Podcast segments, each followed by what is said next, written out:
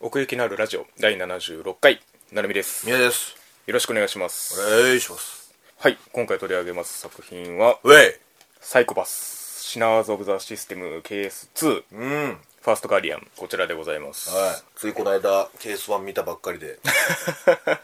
3部作ということでテンポの速い展開が続きますけれども、言うてる間にケース3来 るよ。言うてる間言に。うてる間に来るので、ね、そちらにも備えたいわけなんですけれどもは今回のこの KS2 い。うん。正岡さんとそしてこの菅生哲平という人物に焦点の当たる話でございましたけれども、うん。あの、2期にいたって書いてあったけど、んいたっけってい うぐらい。そうなんですよねだから2期のあの追加人員にあんまりこうスポットが当たってなかったんですよね入れ替わりが結構激しかったというか、2期は。うんうんで、それがなんか、みんななんか男だし、うんで、しかもスラッとしてるし、ん単発やから、うんうんどれがどれだっけみたいな。ケース1にもまあ至っちゃいたみたいなうん、そうそうね。話であの、プシューって開いて、 みんなが、ね、執行官でよ、つってバーって出てくる中にいる。うんうんうんいやそのウォーリーを探せみたいな言ってるけど いるんだよとまあそんな印象なわけで、はいまあここで掘り下げられたということですねそうです改ねめて、えーうんここでこう正岡さんと絡めて深めるっていうのがまたねうん、そうだよね。憎いところでう。うんんいや、憎いところいっぱいあったなまあ、先に言うわ。うん大好 き。この作品、ええ超いい。まあ、もう、なんやったらもう、ケースマンより全然面白かったね。直近とね比べてうんとするとま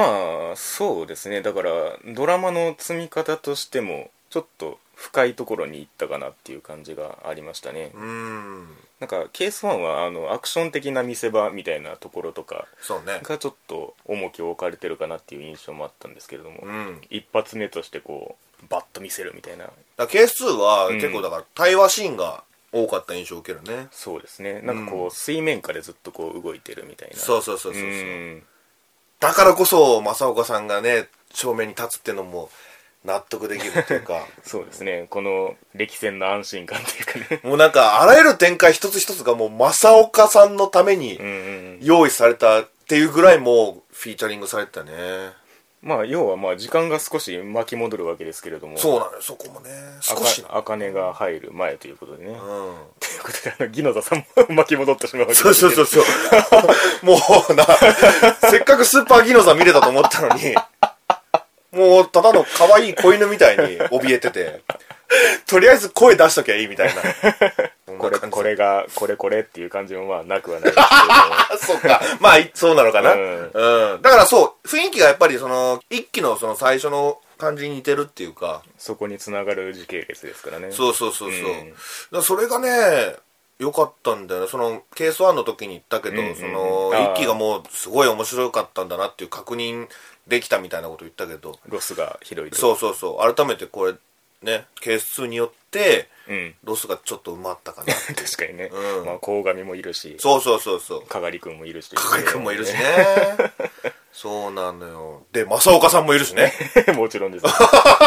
ちろんでございますよそうなんだよね。その、まあ、2までやって、殉職した連中がね、スクリーンで輝いてくれたっていうことがね、まず嬉しかったし。確かにね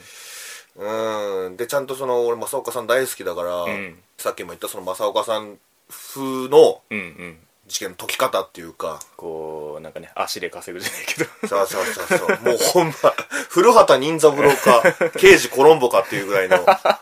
うちのかみさんがつ ってねあの感じだよな、え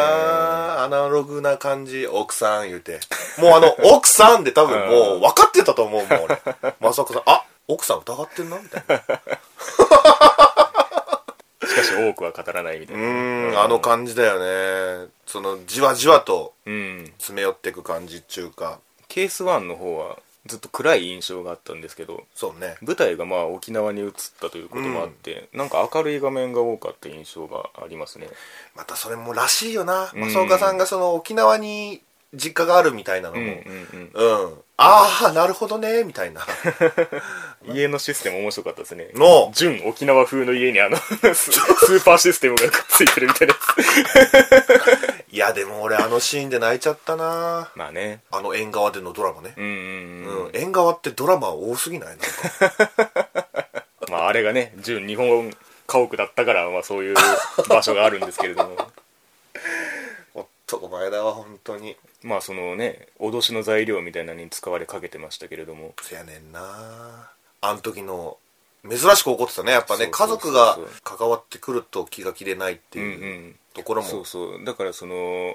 まあ仲良くやりましょうやっていうのがあらしいなっていう歩み寄り方をしたその直後にそれですからねそうやねんな、うんだからそこが本当に大事なんだなっていうのが分かるシーンでしたけれどもうん、その時のこうガッて胸ぐら掴んだ時の、んあの腕なうんうんうん今回正岡さん腕出して んのよ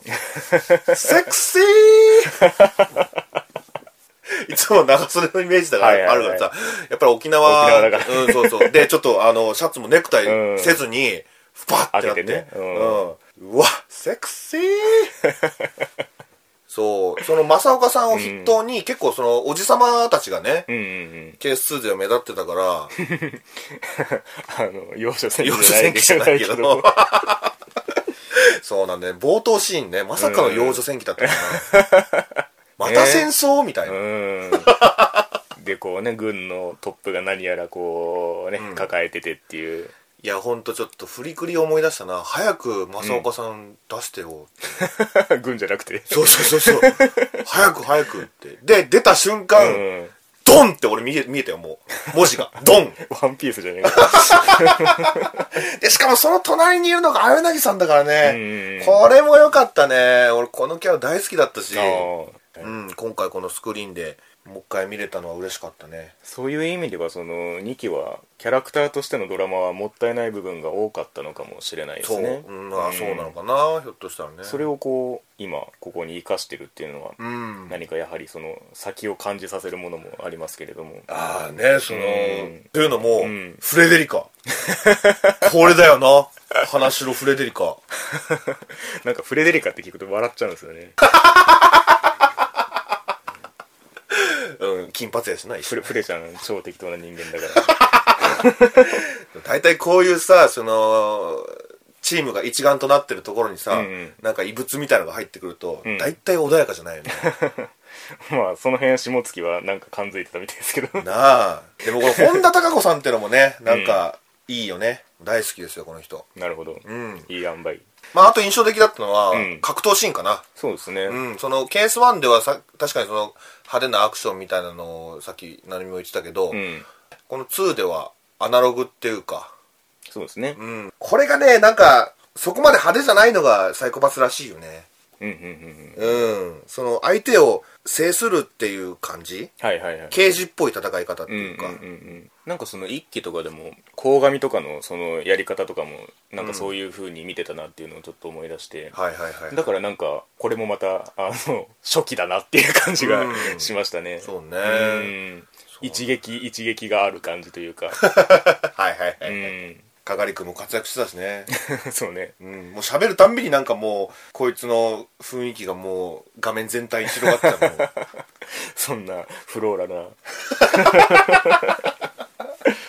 もうね正岡さんの一言一言をなんか噛みしめて見てたわうん今回はやっぱりね最初その気抜きから始まって断るっていう流れのうんうんうん物語ですけれどもそれが本当に納得がいくっていうかねうんなるほどその言葉を胸に今お前はここにいたんだなっていういやーなんか逆に言うとそのやっぱり正岡さんはもう過去なんだなってうんいううんうんうん寂しさもあったけどね、うんでもなんかそうして引き継いでる人間がちゃんと他にもいたんだなと思ってなるほどギギノノだタだけじゃなくてねじゃなくてうんうん確かにねそうなんですよねだからこの正岡さんがやっぱりそのシビラ以前みたいなうんあり方の人間なんで、そうね最後の方に言ってましたけれどもあの刑事はそのうんシステムによってその引き金を引くだけの人間なのだと。そうそうねそうでその中でその正義みたいなものが見えるとしたらやっぱり説得力がうんあるんですよね、だからね、まあ、ケース1でもその下月のある種の正義を見たけど、うんうん今回のこのケース2でね、うんその正岡さんの正義とはみたいなうんうんのを見れてなんかテーマ性をつかみ取ったようんうんこの「シナーズ・オブ・ザ・システム」ってことで、まあ、前も言いましたけどシステムによって生み出される犯罪者みたいな話なんですけれども、うんやっぱりそのシビラの中で動くこの,、その犯罪者側にしてもその刑事側にしても、自分のシーンみたいなものがそのシステムの中で生きてくるそうそうだからその下月の正義のあり方っていうのもそのシビラとの折り合いの中で見えてくるものだしうんもちろんこの正岡さんにしても、うんやっぱりそのシステムの中でできることがあるっていう信念のもとで見えてくるものがあったと、いやーねだからもう最後のセリフ俺もそうなんだけど、うん、病みつきになるぞみたいなはいはいはいそうだねあんなところもねうんん、素敵だなと思った確かにねその KSO の方でなんで茜はなんでまだ この仕事続けられてんだろうみたいなこと言ってました けどまあまあそういう側面もなきにしもあらずみたいなねんうんだからまあみんなその病みつきになるところを目指してんだろうよきっとうんここにいる連中は、んで正岡さんだけその病みつきになるところまでもうたどり着いてるけど、うんみんなねそこに向かってシビラと戦っていく途中なんじゃないのそうですねだからまあその、ね、システムに驚されてるからといって決して無力ではないよという人の AIVS みたいな時になった時の人間力みたいなものがね、やっぱりこねうキャラの底に見えてくる感じがありましたけれどもいや本当にな正岡さんなんか特にね、うん他何か印象的な場面はありましたかそうだねまあその沖縄でね松岡さんがうんいるシーンは全部良かったかうな、んうんうんまああとその青柳さんが松岡さんに対してすごいその尊敬のうんうん意を込めてなんかはいはいはい解説してるところとかううんんうあんんうんまりねそのその正岡さんのその凄さみたいなのをうん誰かがその熱弁してくれる人いなかったなと思っうんてそれはやっぱ1係じゃなくて2係の方が実感するところではあるんじゃないですかねえそうやって端から見え見てるからこそうん刺さるものがあるっていうのも面白いし、んまあ、あと鴻上かなその鴻上が正岡さんが言うんならそうなんだろうよみたいなあとっつぁんねそうそうあそうそうとっつぁんとっつぁんうんあの信頼関係もな、まあ、今回はそんなになかったけど、うんやっぱりこの二人の会話はすごい好き確かにねでそのなんちゅうかな鴻上もうん正岡さんとの特別なストーリーみたいなのは特にないけど今のとこね、うんうんうん鴻上もきっとその正岡さんの背中を見て、うんうん刑事たるものを学んでるはずだから、うんうんうんなんかその3人でさその篝とうん色座とうん鴻上で、んなんかあの部屋操作するとこあったじゃない、うんうんあの感じとか、まあ、息ではよくあったけど、うん何かを掴む時なんか正岡さんらしいものを感じるっていうか、んんんんまあその牧島のねその主張として人としてのあり方を問うわけじゃないですか、うん対局にいたのが正岡さんだったのかなと思ってんだからそこからの流れの鴻上があるというかはいはいはいはいはいはいはいこっちだぜっていう感じはしますよねなんとなくうん立ち位置として今回そのシーアン外側をまあ若干描きましたけれども、はいその軍として、うんそこを、まあ、ある種劇場版で描いてたわけじゃないですか、んうん外側へ外側へっていう今まで結構中のことをずっとやってたんですけれどもですねそういうこの軍とかのその政治バランスみたいなものをもう一回やることによって、これかける過去の劇場版でそのケース3にテーマとしてつながっていくんじゃないかなっていう気もちょっとしてて、そううねん、そこの広がりもちょっと期待したいところですね今度はそのその殻を破ってというかうんだからそのケース3に向けて今度こそ、うん2015年にやった劇場版を、ん 見なきゃそうなんですよねいけないなってなんか構えてはいるよ、もう一回このシステムとは何かっていう目線でね